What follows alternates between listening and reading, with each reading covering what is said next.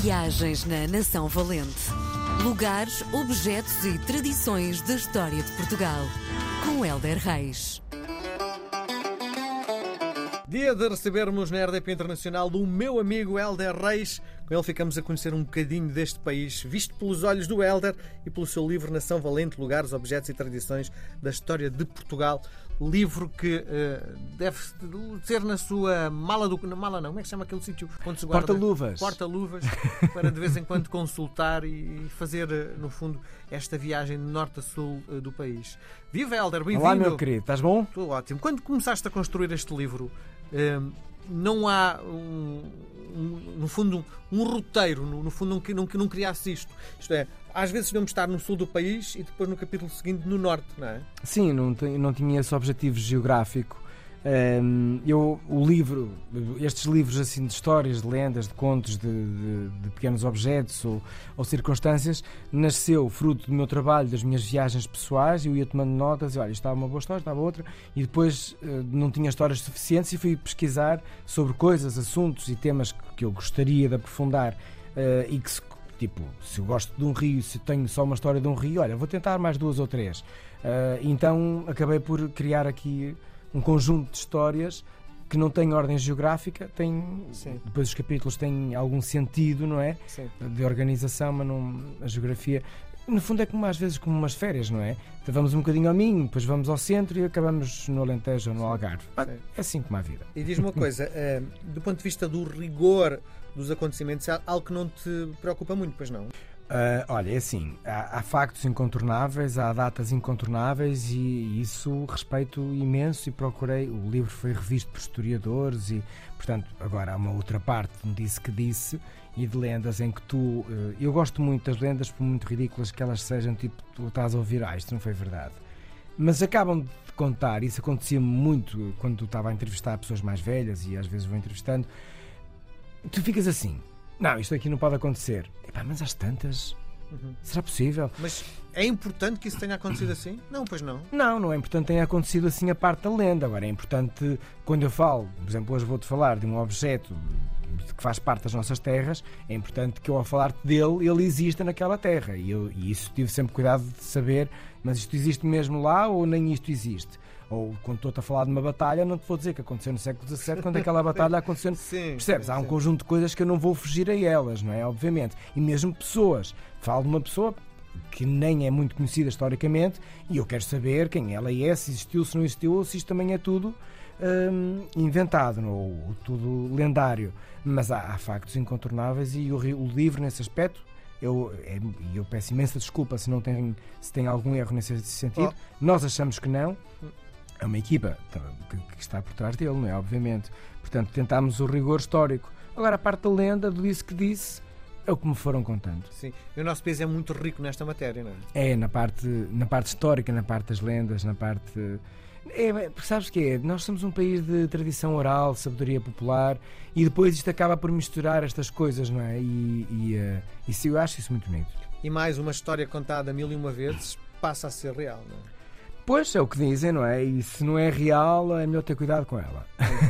Então, isso é um objeto? É mais ou menos um objeto. Peço desculpa, a minha garganta hoje não está a colaborar. Hum, não sei qual é a tua relação, eu adoro, com fontes. Fontes. Sim, eu fiz um, próximo para a meia-noite, fiz um, um sketch onde tomei banho nas várias fontes de Lisboa, não é? A sério? Sem roupa. Oh! Sim. Eu, eu, já vi uma coisa tua sem roupa numa feira. Sim, não, não, mas já fiz o banho público. Tomei banho na, na, na, na, fonte da Alameda, Dom Afonso Henriques, tomei banho no, na Praça do Império, tomei banho no Jardim da Amália e tomei banho no Rocio. Não é? E não te incomoda esta questão da, da nudez pública?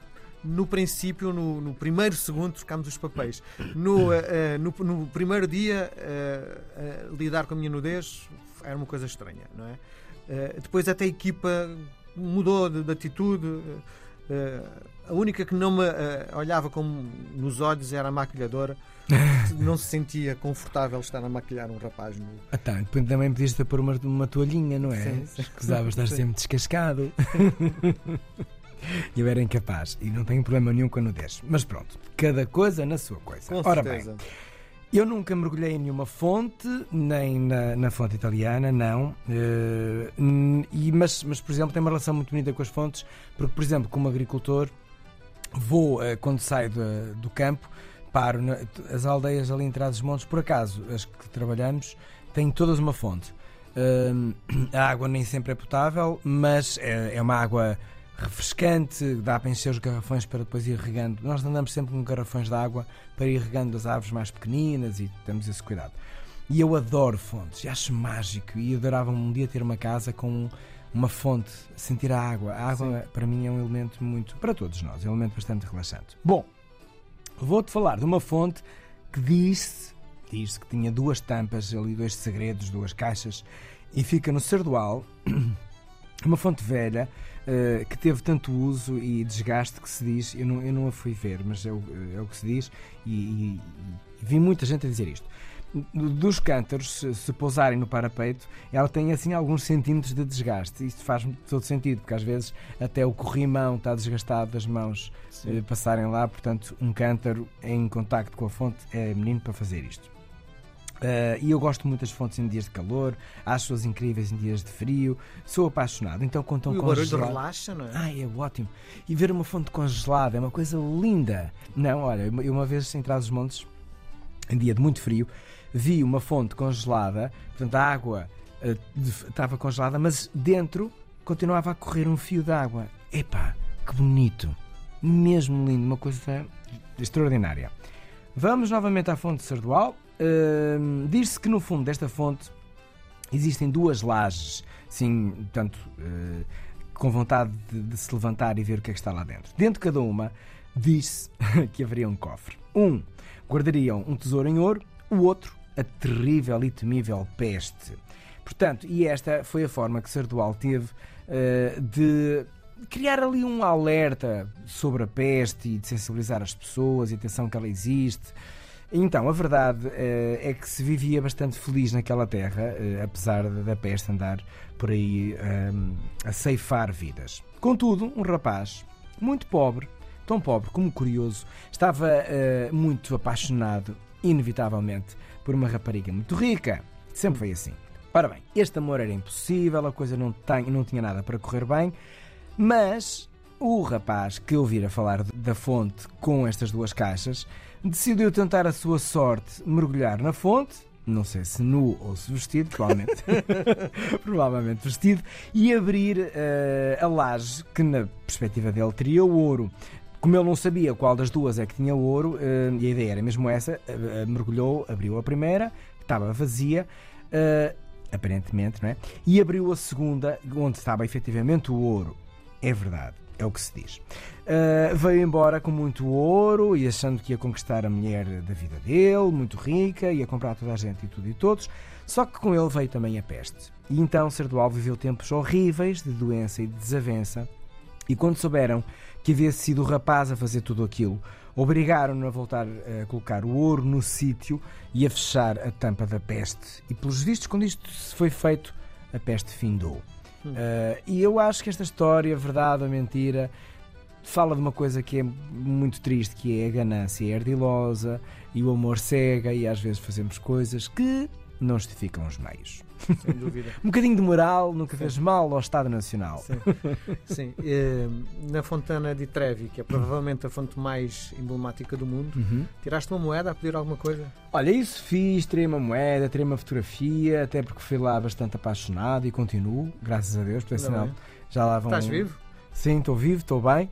Uh, por isso fui muito cedo, apanhei pouca gente, deu para fazer fotografia, deu para mandar a, a moeda, fiz tudo que tinha direito. Não entrei, até porque não se pode, acho que se tu, se tu tentares a coisa. Entraram o que quê? Tomar banho na Fontana di Trevi? Sim, acho que não é. Sim. Não, pois. Hum, Não acho que não é bem possível, não é? Sim, Se todos não. os turistas decidissem entrar, a coisa ia ser. Deve haver um ou outro, eu já vi algumas fotografias de alguns lá Ah, dentro. com portanto, certeza, sim, mas é. Há sempre quem fura o esquema. Sim. Mas eu sou um homem direitinho, não gosto muito de. Muito. Se Não não gosta é- de dar. És, és um low profile. sem dúvida. Sou, sabes? Se não é para fazer, se está escrito, olha, não faz, para que é que eu vou fazer? Não, então sou respeitador. Isso. Nós voltamos a falar na próxima semana. Um grande, Grande-. Beijo grande. Saúde, beijinhos. Viagens na Nação Valente.